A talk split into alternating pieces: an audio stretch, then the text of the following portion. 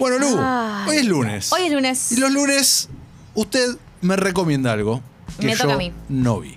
Supuestamente. Estoy, supuestamente. Igual estoy segura de que esta no la viste. No Estamos sé por hablando de una película, una serie o qué. Serie, Serie. serie. Serie. Es 10% en Netflix. No la vi. Yes.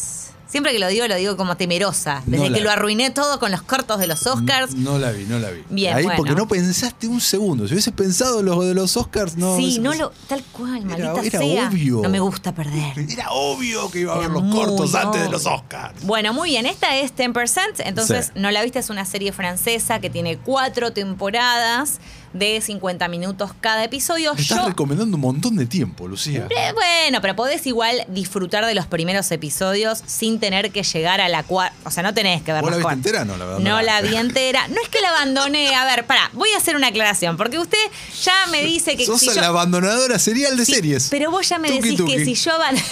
Abandonadora serial de series. Claro, está, está buena la.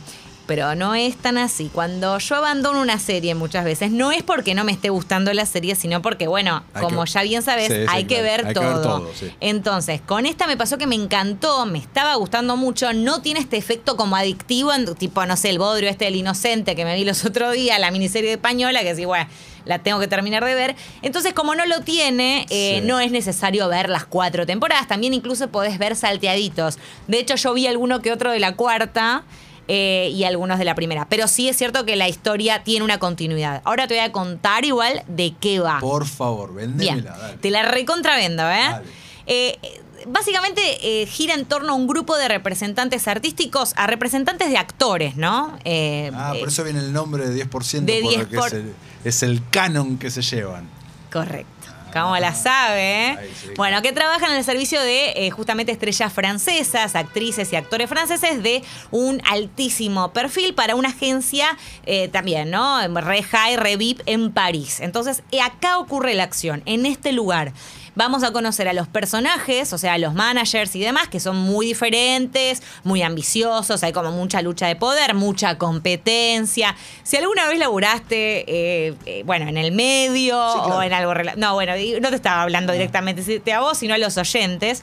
eh, o algo similar te vas a sentir identificado, sobre todo cuando recién estás empezando, porque también hay mucho lugar de, eh, digamos, del asistente del asistente, que viste que está a lo- a los ponchazos tratando de, de remarla y de hacer lo mejor que puede, y siempre alguno que tiene malos tratos, mucho eh, manipulador, ahí, viste, mucha cosa... Qué raro, ¿no? Todas Rarísimo en el medio, decís, ¿no? Rarísimo, todo tan En todos buena- lados pasa, Todo pero- tan buena gente. Sí, son todos bárbaros. Bueno, en fin, el primer episodio te lo voy a terminar de vender porque ver. Cada episodio de cada temporada está eh, titulado por el nombre de un actor o una actriz. Son todos conocidos, los, o sea, son reales los Ah, actores. son reales. Son reales. O sea, Jean Reno aparece, por ejemplo. Mira. Juliette Binoche aparece. Y el nombre del episodio de Juliette Binoche es Juliette. Perfecto. Y así todos. Mira. En el primer episodio, en el piloto, que nos introduce un poquito cómo va a ser la movida, eh, se llama Cecile, digamos, una actriz también francesa conocida, no tan es la de alta tensión, así que quizás la tenés La de ahí. tengo, sí, la tengo. Bueno, y de otras, ¿no? Entonces, eh, así arranca, arranca el episodio con ella, que está por conseguir... Ah, ah, pará, me gusta. Entonces, los actores hacen de sí mismos. Hacen de sí mismos. Obviamente, me quieren- Sí, alternados, Es, sí. claro, no, no, No, no, es una biopic. No, no es se, una biopic. Se están prestando para. Exactamente, ficcionalizado obviamente las situaciones que le pasan, las cosas que transitan, pero sí son ellos, ¿eh? son sus nombres y son actores. Entonces el primero que es Cecil nos introduce este, a, a ella, digamos que está por conseguir un papel importantísimo en una película de Tarantino. La mina está, bueno, nada, en su salsa recopada, le están haciendo una entrevista, le preguntan qué onda su, posibilidad o su futura, eh, no, su futura oferta de trabajo en, en Hollywood, y ella no se lo puede guardar y dice, y lo dice. la y lo caga, dice. Y la caga. La recaga, ¿por qué? Porque acto seguido le llega un mensaje a la gente, digamos, el representante de actores, que como ya bien dije, van a tener mucho lugar, que dice, es muy vieja para el papel, Quentin no la quiere. Entonces todo ese episodio es como ese tipo, que medio cagón, cómo Se le va a decir, claro, cómo Sí. le comunica que ella no va a quedar en el papel porque es vieja para el, para el personaje, ¿no? Una, una, eh, Una- obviamente es una mujer hermosa que tendrá, Sí, sí. ponerle 47, Sí, 50, sí, sí, bueno, no sé cuánto. Eh, y bueno, eh, lo, gracioso es que se termina enterando de la forma más eh, inoportuna, ¿no? O sea, en, esas como charlas de pasillo en donde todo, se- todo viste cómo es este tipo de cosas, como es el medio, que el boca en boca, en la agencia todo el mundo va hablando, se va pasando todo el mensaje, la única que no sabía era ella, bueno, se termina enterando de la peor manera.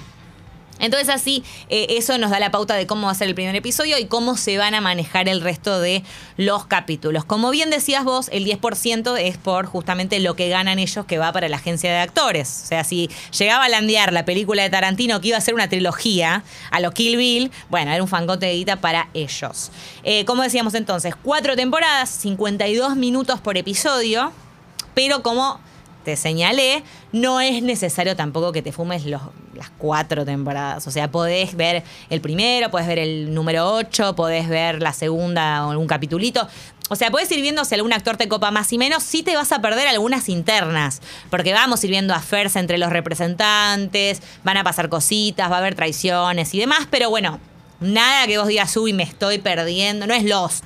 O sea, no te vas a perder así. Después lo interesante es que eh, va a haber, le está yendo también a la serie.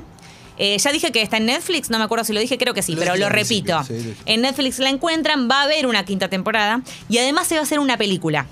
Mira, Eso ya se confirmó. Un montón. Es un montón. Cuando ya te anuncian la película, es porque no es está un nada más. montón. Lu, ¿qué técnica utilizas en el momento de seleccionar lo que me vas a recomendar? Se llama la técnica conociendo a Lertora. Cuanto más conozco a Lertora, Claro. más digo, Lertora es productor de cine, saca, saca. Esta se llama per, percent, va por el lado de la agencia, los actores. Esta le va a gustar, así digo. ¿La vio? Y no, no creo, porque serie, porque cuatro temporadas, porque... Esa es la técnica que utiliza. ¿Qué te, qué te Listo. puedo decir? Es por ahí. Me encanta. ¿Te gustó? Sí. Bueno, eh, como dato de color, entonces recomiendo a los que están del otro lado, si la van a empezar a ver, si tienen ganas de ver algún Acá episodio justo escribió puntual. Memo, Sí. que dice que la vio, que está muy buena y que le gusta. Ah, muy bien. Bueno, un beso muy Dice, grande. me gusta la onda francesa con patos todo el tiempo. ¿Patos? ¿A qué se refiere con patos? Con pat- patos, quizás, la, la onda francesa con. Puede o ser. quizás, quizás puede ser un, un typo también. Puede ser. Eh, pero sí, a mí también me gusta la onda francesa un montón. Eh, me gusta las buenas producciones. Me parece interesante esto de que usen actores y actrices reales. Y recomiendo, como decía, eh, si quieren chusmear, poner, les gusta Sigourney Weaver, ella aparece en un episodio, es muy divertido. El de Juliette Binoche también, porque ocurre en el Festival de Cannes.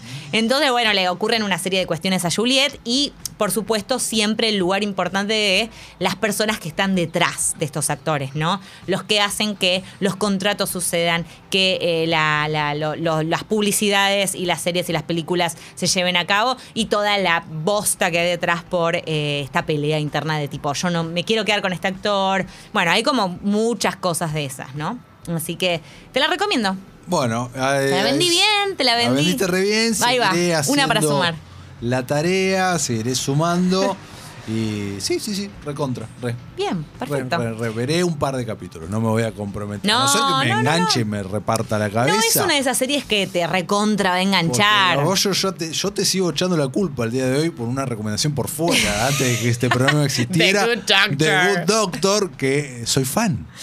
Soy Está bien, fan de que es Estoy al vos. día, ¿entendés que estoy al día? Es que es para vos esa serie. Vos que, vos que sos corazón a corazón, Sí, que te gusta sí, el drama. Bueno, como lloré en el capítulo de la semana pasada. Ay, me encanta. Pero me me hizo encanta escucharte decir eso. mierda, me hizo, me hizo llorar de una manera. ¿Cómo está la relación de Freddie Highmore y, y la chica que no me acuerdo Eh, el nombre eh, ahora? bueno, tiene que ver A con- distancia. No, no, no, no. Ah, ¿no estaban a distancia en un momento? No, Flashé. eh, estuvo en un momento estuvieron a distancia, luego estuvieron eh, a distancia, Presenciales. a distancia por COVID Ah, y cierto. ahora, bueno, no quiero spoilear, pero están eh, con una conviviendo y con, con Ah. cosas que han pasado. Bien. Y en el último capítulo pasó algo que el corazón en la mano llanto todo el tiempo.